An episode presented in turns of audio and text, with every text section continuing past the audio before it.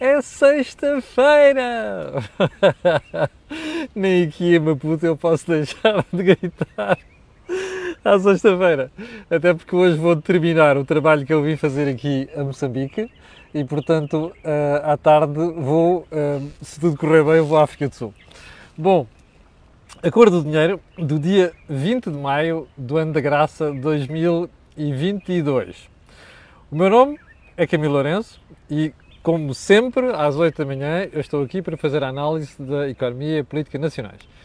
Uh, começo por pedir desculpa por aquilo que se passou ontem, com dificuldades de comunicação, com má iluminação. Uh, o sítio não era o ideal, mas olha, estávamos a visitar umas empresas fora de Maputo, bem longe, e portanto isto não é propriamente a Europa, ok? Em, em, termos de comunicação. Já agora, eu não sei se que, quem está a ouvir se conseguem apanhar aqui o ruído eh, ambiente. Eu estou aqui no Hotel Plana, uh, em Maputo, está ali ao fundo. Aliás, vou fazer um bocado de inveja a Vossas Excelências. Um, onde é que isto está? Queria ver se vos mostrava ali uh, o que está ali ao fundo. Então, espere aí, só, só um segundo. Ali está. Estão a ver o que é que está ali ao fundo? depois dos postes, aquilo é o, a baía mais bonita do mundo, nos livros de história conhecida no século XIX como de Lagoa Bay, depois mais tarde Lourenço Marques e depois da independência dá, dá pelo nome de Maputo. Isto é a baía mais bonita do mundo, é a baía do Oceano Índico, onde a gente tem sempre uma, da qual eu tenho umas saudades brutais porque cresci aqui aqui e porque a água é uma coisa absolutamente fantástica. Bom, depois de fazer inveja, um, quero uh, lembrar que uh, uh, segunda-feira vou ter que fazer isto quase de madrugada porque vou apanhar o avião depois para Lisboa. Em todo caso, quero só. Ah, estava aqui a falar do som ambiente, não sei se estavam a ouvir porque os pássaros. Há um pássaro que estava a cantar há bocadinho que chama Toti Negra. É um dos meus pássaros preferidos. Eu sempre gostei de pássaros, era daquelas coisas que eu analisava quando era miúdo. Bom, mas vamos lá deixar as saudades pessoais e vamos à edição 2 uh, da Cor do Dinheiro. Não sem antes Lembrar que segunda-feira teremos, teremos tudo normalmente, terça-feira já vai haver o Think Tank também. Já agora, muito obrigado a todas as pessoas que escreveram, agradecer o vídeo para explicar como é que quer dizer inflação e como é que ela funciona, mas é essa a função da cor do dinheiro, é traduzir a economia por coisas muito simples. Um, e antes de irmos ao programa de hoje, quero lembrar, como sempre, que este canal tem uma parceria com o Prozis e, portanto, quando você for ao site fazer compra, na saída tem lá um cupom promocional, escreve Camilo, apenas Camilo, e tem logo um desconto de 10%. Bem, Vamos lá então ao programa de hoje. E vamos começar, como sempre, pelo período antes da ordem do dia. Eu ontem falei muito por alto e confesso que não tinha analisado bem. Portanto, estou longe do país, tenho muito trabalho deste lado, a circular por uma série de sítios e, portanto, eh, não consigo ver tudo com a acuidade com que normalmente vejo em Portugal. E refiro-me aqui ao plano de Bruxelas para, ficar, para, deixar de, para, para, a Europa deixar de, de estar dependente do gás russo. E uma das coisas que eu disse ontem, fiz uma análise muito por alto, mas não centrei a discussão para mim, para mim naquele aspecto que é o mais importante. E qual é que é? Deixa-me acertar aqui a câmara. Não sei se reparou, mas o plano diz que a Europa pode recorrer a mais nuclear, imagine, ao carvão. Perdão, depois de todo aquele esforço que a gente andou a fazer para resolver o problema, ou não sei quanto, da transição climática, a Europa agora admite que pode ser preciso regressar, ou melhor, fazer uma inflexão para recorrer ao carvão. Bom, deixe-me fazer uma análise sobre Portugal. Nós fechamos em 2022 a central de carvão de Sines. Era só, para aí estavam no top 3 das mais eficientes da Europa. Portugal pesa 0,000 na não sei das emissões. E a gente fechou a correr por imposição, por taxas, por impostos, em cima da EDP, não é? Nós fechamos a central de Sines. Está a ver estas incoerências? Bom, mas se isto servir para nós deixarmos de depender do gás russo até 2030, bom, a gente até perdoa. Agora é para, para você ver muitas vezes como é que a malta tem a mania em Portugal que vai mais longe do que a Troika. O, curiosamente, o Dr. António Costa critica muito a Troika, mas depois ele faz coisas, não é? Que é ir para além de própria Bruxelas, como se vê no próprio déficit orçamental e na política orçamental. Mas a gente já lá vai. Ponto seguinte.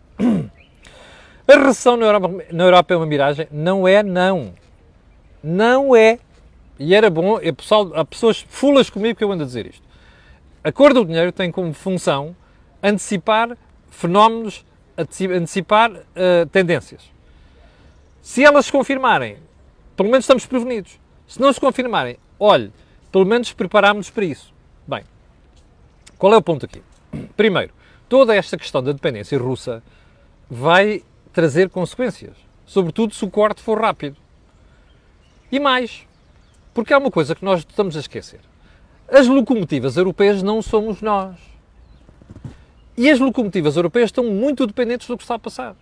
E, portanto, se alguma coisa acontecer ali, isto é um sarilho. E depois há outro fenómeno que vamos ver a seguir, que tem a ver com a burrice da Comissão Europeia ontem sobre voltar a adiar a reposição das regras orçamentais. Já vamos lá daqui a pouquinho.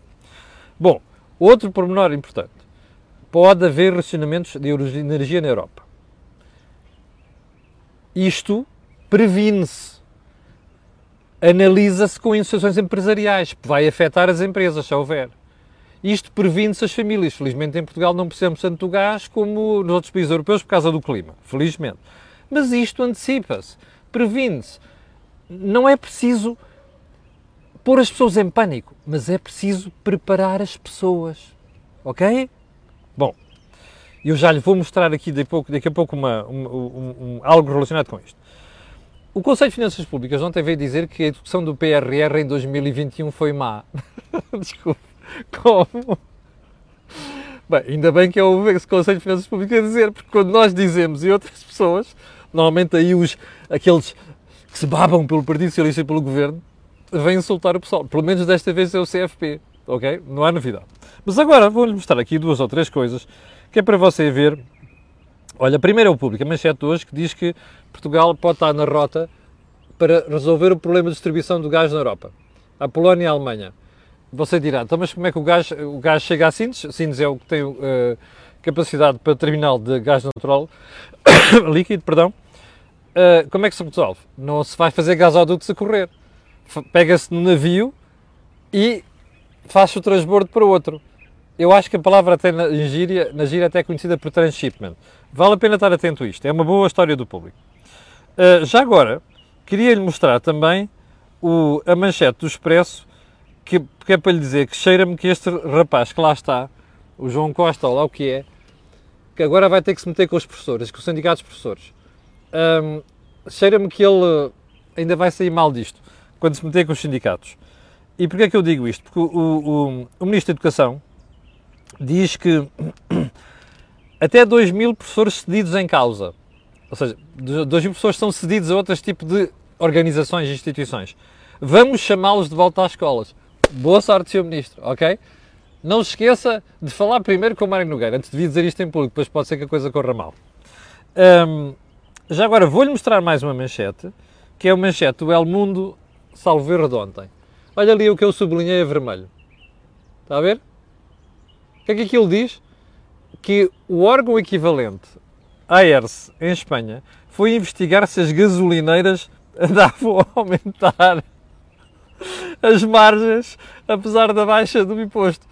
Levaram sopa.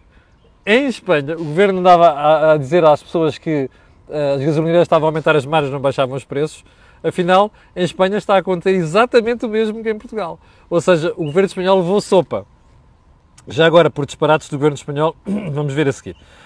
Agora sim, os assuntos principais de hoje. O Expresso Diz hoje que no próximo ano vai haver o maior aumento sempre nas pensões. Cá está o som das totinegras. Um, eu tenho duas perguntas para lhe fazer porque vou analisar isto em detalhe no programa segunda-feira, onde temos tempo hoje. Mas eu tenho duas perguntas para lhe fazer. Você sabe como é que se calcula as pensões, sabe? Certo? Sabe como é que se paga pensões hoje em dia?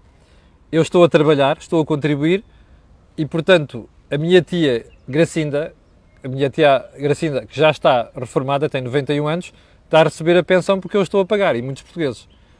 Isto tem um limite, como já lhe expliquei aqui. Mas agora a pergunta seguinte é: sabe como é que se mantém as pensões sustentáveis? E sabe o que é que esta decisão, se concretizar, significa? Eu vou-lhe explicar na segunda-feira, mas já agora vou, fica o quiz para o fim de semana. Importa-se pensar nestas duas perguntas, ok? Primeiro, como é que se sustenta as pensões? Segundo, o que é que esta decisão do Ministério da Segurança Social implica para a sustentabilidade do, do, modelo das pensões em Portugal. Não esqueça de ver isso. Bom, então vamos lá aos assuntos principais de hoje. Esse era um deles. Mas o segundo tem a ver com Bruxelas. O que é que Bruxelas fez? Ontem disse que vai propor aos Estados-membros que manter suspensa a regra dos déficits orçamentais. As regras orçamentais.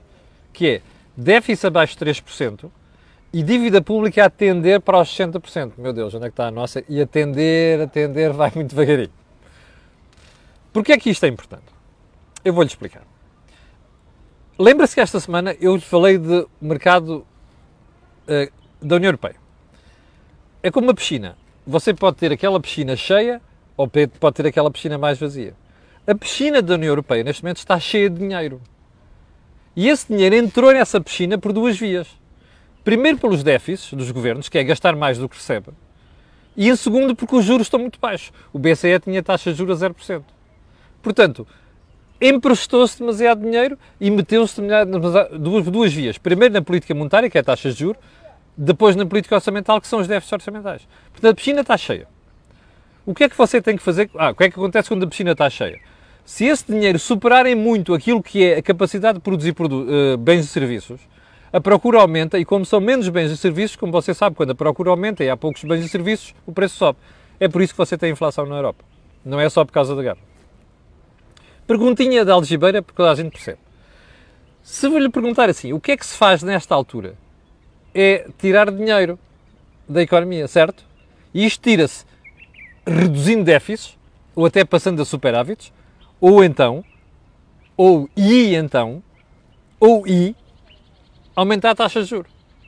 O BCE, já sabemos, vai aumentar a taxa de juros. Há um debate no BCE, de que eu vou falar na segunda-feira, que é, quer, a gente quer lá apertar mais do que neste momento suspeita que vão fazer.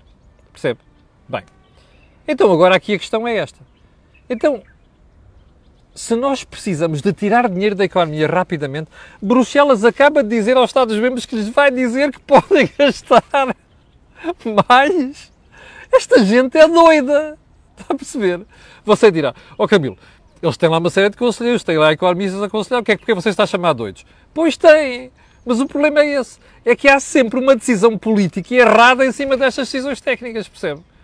E a decisão técnica aqui que aconselhava que a gente tivesse juízo, o juízo era, epá, diz lá aqueles gajos que têm que começar a reduzir já os déficits orçamentais. Olha aqui ao lado em Espanha, 5%, acima de 5% o déficit. O déficit estrutural em Espanha, percebe? está assim, quase nos 6%. Esta gente vai levar com um disparo da dívida pública. Em Portugal é o contrário, como você sabe. O déficit está abaixo de 3%. O CFP dizia ontem que foi em 2,8%. Sabe porquê? Por causa da carga fiscal. Está a ver? Encapotada que o governo enfia em cima da malta. E a malta não percebe, nem lhe dá maioria absoluta. Percebe?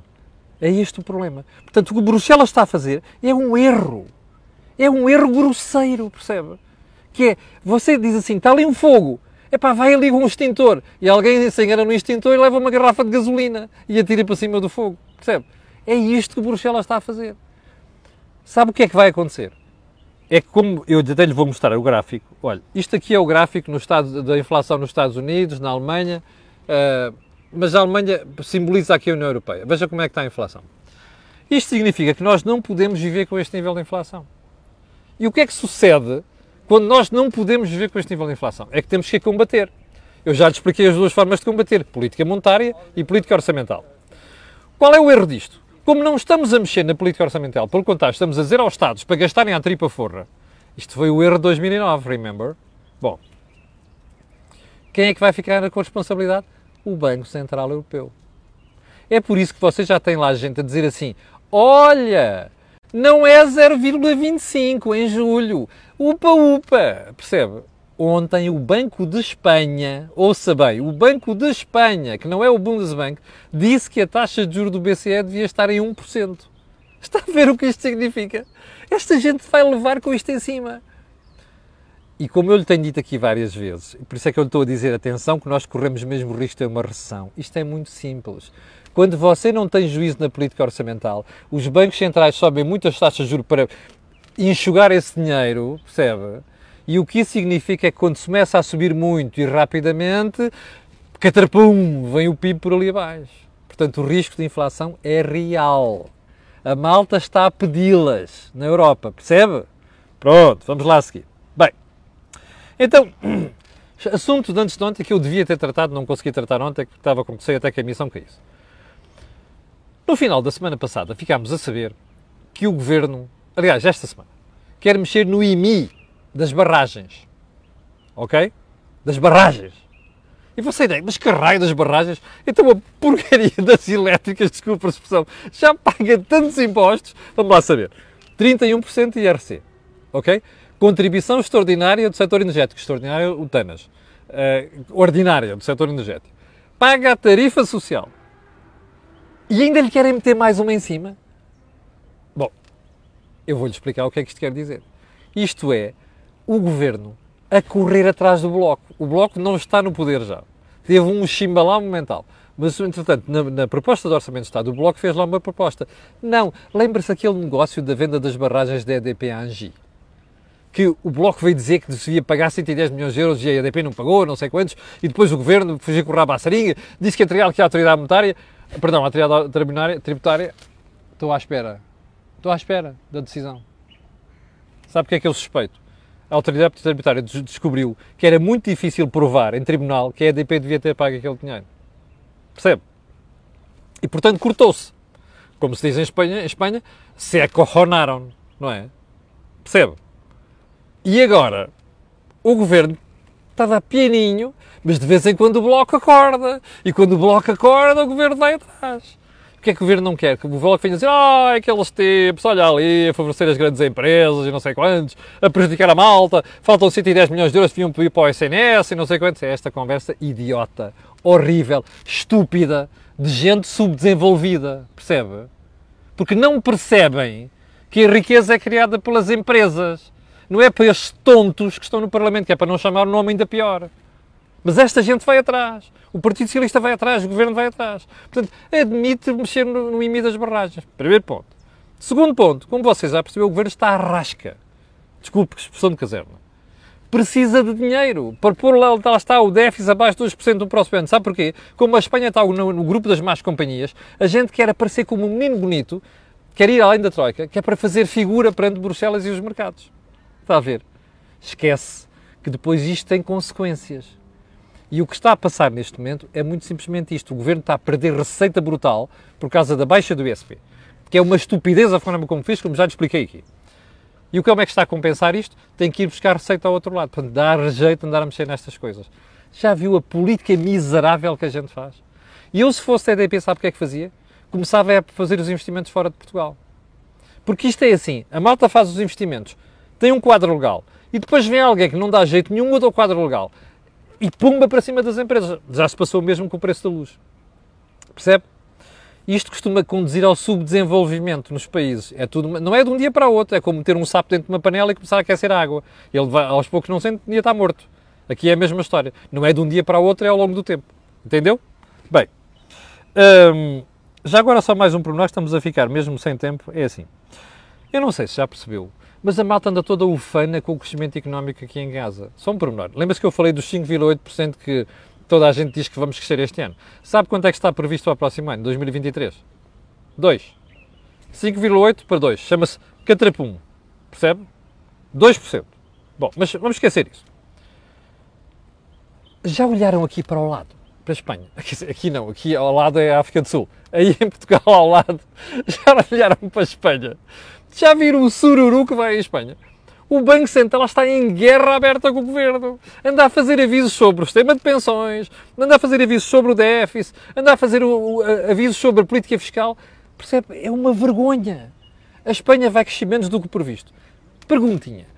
Sabe quanto é que nós vendemos para a Espanha todos os anos? 25% das nossas exportações vão para lá, ou 24%. Está a ver? Ninguém está preocupado com isto. Já agora só um pormenor o Banco de Espanha levantou a voz ao Pedro Sanches. Centeno! Mário! Hello! Ah, não, o nosso Mário ainda há uns dias dizia que a inflação era temporária. Olha, viu o manchete do Jornal de Negócios ontem? Já ninguém fala em inflação temporária. Mas voltemos a esta história. Se Espanha for ao charco, sabe quanto é que o Banco de Espanha está a dizer que pode chegar a dívida espanhola? Está em 118% do produto interno bruto. Como cada azar, a Espanha este ano fica acima de Portugal. Sabe quanto é que o Banco de Espanha está a dizer que a dívida espanhola vai chegar em 2040, se isto continuar? 140% do PIB. Equivalente à Itália. Está a perceber os disparates de Espanha? Agora fica a pergunta aqui. Imagine que eles vão ao charco porque há uma crise qualquer. O que é que acontece a Portugal? Ah, pois é, malta está-se a esquecer disto.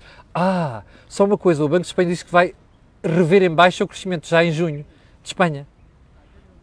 Isto não impacta em Portugal, pois não. É pá, é só rosas, é só rosas, é cor de rosa. Pronto, está bem. Chegamos ao final do programa de hoje. Quero agradecer a Vossas Excelências, quero pedir a quem está a ver e quem vai ver aquilo que peço sempre, que é colocarem um gosto, fazer partida nas redes sociais. Eu peço desculpa por alguns problemas que às vezes acontecem aqui, que nós realmente não estamos com as melhores uh, condições técnicas, mas enfim. Quero que tenham um grande fim de semana. Eu, uh, se for à África do Sul hoje, depois não me esquecerei de pôr aqui umas imagens. E depois, uh, na segunda-feira, irei para Lisboa. Vou tentar fazer isto muito cedo, para ir às 5 da manhã, mas paciência. A ainda não pode falhar. E depois, na terça-feira, já nos vemos. Se o avião não cair, já nos vemos todos em Lisboa. Muito obrigado, tenham um grande dia, tenham um grande fim de semana ok? E até segunda-feira. Não é às 8, é para aí às 5 da manhã. Com licença.